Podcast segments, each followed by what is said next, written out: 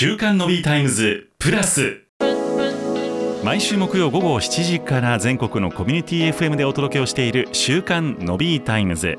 その番組を飛び出して本編ではお届けできなかったあんな話題やこんな話題をデイリーでアップデートします。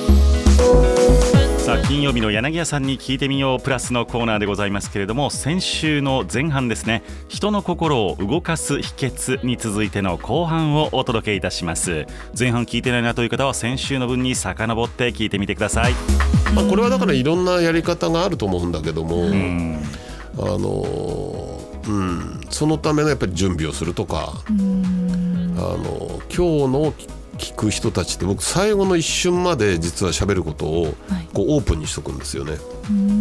まあ、例えばこれはもう落語で勉強したけど、ええ。枕が全てじゃないですか。あおっしゃる通りですね、もうだから落語の家のね人たちのあの空気をうん。探りながら掴む。うん。あれはもう本当にびっくりするけど、うんだからそれまでもつかみつかみってねみんな言うんだけど、うん。なんかつかみに行こうとすること自体がまず浅はかで、うん。あもうだから直前までいろんなことを考え想像して今日の人たちは今日の方々はでねでも目の前にしないと分かんないしで喋りながら皆さんの反応を見ながら、うん。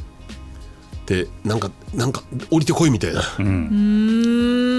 でもねその準備してたところで ね。準備してたところでふっとうん。だからいろんな地方にお邪魔する時には今この地方で何が話題で何が今心に引っかかってそうかなっていうのを、なるほど。まあ、自分が来た時にっていう一言だったりとかもするかもしれないしじゃあ駅降りて空気吸ってみたもいうな本当に。ご飯食べてみたいなことが大事みたいなそうですね。できれば前乗りしてそこのねお酒ものを食べて酒をたっぷり飲んで。たっぷり飲んで大って事ですね。いうやっぱりそこは近づいていこうとする必要はあるかな。だからやっぱり相手のことをどれだけ想像してあのうことがやっぱり大事かな。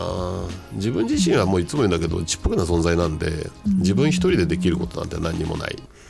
だけどもいろんな人とつながることでいろんなことができるっていうことをまあそれはねあの皆さんも感じてるしいやサッカーの試合をやる時もねあいつがもうちょっとうまくやってくれればって言うんだ、思うんだけどいやそいつだって一生懸命だし自分だってミスするし。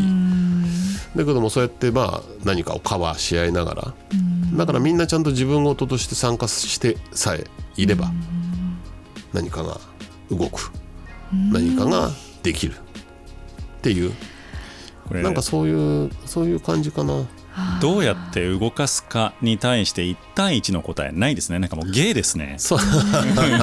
ここまでいくと。なんていうかこう共通してるのがその自分から腹を割る必要があるんだなっていう手の内を見せるというか弱みとかも全部見せた上でああなたはどう向き合ってくれますかっていう疑問を投げかけることだなって思いました。ううん。でもその人を動かすっていう意味では現役の記者でいらっしゃる ええ。ジェイコさんはええ。長けているんじゃないかなと思いハーます。けどドルがすごく高いですね。こんな素晴らしいお話を伺った後に。でも実際にあの現場を見に行かなければわからないことがあるというのは、まあ記者であれば誰でも経験があることだとは思います。やっぱりその匂いとか、うん。まあ風とか雰囲気みたいなものは、うん。結構日本人は多分感覚的にうん。汲み取る力がおそらく強いはず。それは。はい、なのでそこを生かさない手はないだろうとうん。いうことは常々感じていますしやっぱりインタビューでも、うん。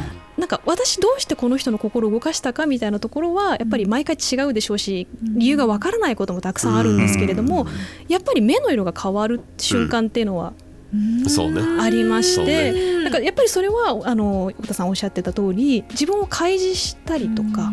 なんか私はここまで調べてきたんですけれどもこれに関してはあの考えやあの知識を教えていただけないでしょうかって素直にうん。あのお伺いした時とかあとはちょっと話それちゃうんだけどっていう一言が出てきた時はチャンスだと思っています。大体大事なことをおっしゃるんですよね、その後って。うん。うん。確かにね、はい、うん、それはすごいねやっぱりね引き出し。引き出す力だしうん。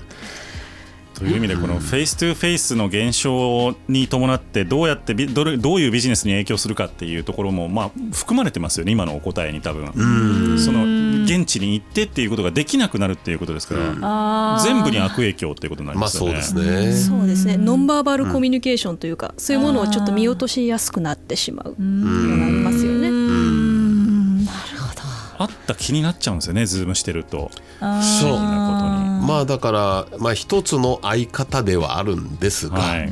ですが、いやだからコロナが終わってね今また皆さんと直接本当に会ってなんか改めてこんなに違うんだよねっていうことが。だからそれはね今ジェイコさん言ったように空気感。うん。僕だから若者にあの一回あそうだあれは息子の結婚式で親父親父の言葉って普通あの短くていいって言われたんだけど、はい。い、やここは出番でしょみたいな。もうもうね。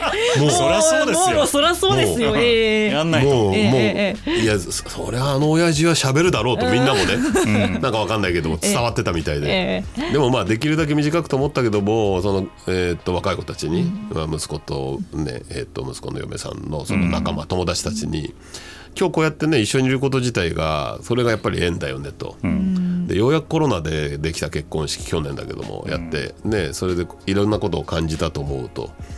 だから人間ってその五感があってねその五感で感じる、まあ、それすごく大事なんで、できるだけ行動する、ね、あの動く会う。っていう感じるあのいろんな感じ方と、で人間にはでも第六感までちゃんと揃ってるからねと、でこれは結構大事ではい。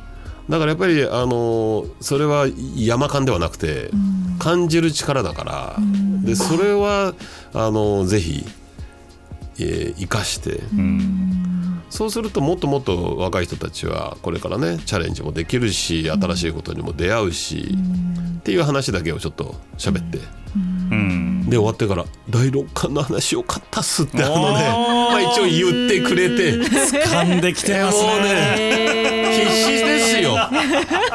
アホな親父のいやいやみんな感動してるじゃないですか。必死っすよ。現地にいたらメモに書き取ってましたね。そうですね。間違いなく。結婚式でそこまでありがたい話聞けるっていう前提がないですからね。まあなんだ後から J キャストトレンド乗るかもしれない。です詳しく、詳しく。まさか。でもまあやっぱりね本当に人ってそういうフェイス2フェイスがね雑談からのはい。ね雑談からの本音。はい本気度。うん。まあ面白いですよねだからね。そうですね。人と人と会うってね。はい。いやでもね今質問2つには分かれてましたけどすごい実はつながっている質問というか結局その face to face っていうのが人の心を動かすには、うん。まあ、必要不可欠とほぼ言ってしまって間違いないのかなと今の話だと思いましたし、うん、だからどう影響するかっていうともうやっぱり face to face で会うっていう努力をすることも、がの重要性が増すっていうことですよね。だからあの今ね海外とのさっきね、ごあのご質問にはあったけどもオンラインとか増えて、で実際こんなに便利かっていうぐらい、あの頻度は上がるし、まあ、パッとやろうよと、はい。ね、じゃあロンドンニューヨークつないでえやれるってなんかああれ？楽じゃん。うん。でそれはそれでねあのいいことで、そういうベースが作っててでそれで会うと。うん会えたみたいな。なんかこうね、そう。ねね。ね、すすごいね。なんかねあのいい感じにまたね、その感動でかいですよね。あそうそう。その感動はね、でだからよりなんかこうああ会うってすげえなみたいな。実在する。あそうそうそうそうわかりますそうわかりますわかります。ね、だから本当こここに来てね、あれそういえば名刺交換まだしてませんでしたよねみたいな、すごく言いますね、すごくあるよね。あります。なんか会ってたっけあ違った。オンラインだけでしたねみたいに。なんかわざわざね。そのあのこんなに名刺交換楽しかったみたいな。意味わかんない。なんかこう2段階でマスクとオンラインとみたいなこともありましたからね。初めて顔見たみたいな人もいますよ名ね。刺。交換ができますね。確かに、ね。とかねいやまああのーなのでいずれにしてもこの face to face をやっぱり大事にして現地に行くお互いに現地を訪れてみて、えーその背景を知るっていうことの大切さを再認識していくことが大事なんじゃないかというお答えになろうかと思いますけども合ってんのかな？まあいいや。たた多分合ってる。うん。でもすごく重要なことを今日はあのあえてアフターコロナにこの話をするっていうの大事だったかなと思います。すね。はい、今日は2回シリーズでお届けをするという形になりました、柳家さんに聞いてみよう。プラスジェイコさんも今日はご登場いただきまおした。邪魔しました。楽しかったです。いやありがとうございます。どうもまた。た柳家さんよろしくお願いいたします。ありがとうございました。ありがとうございました。ありがとうございました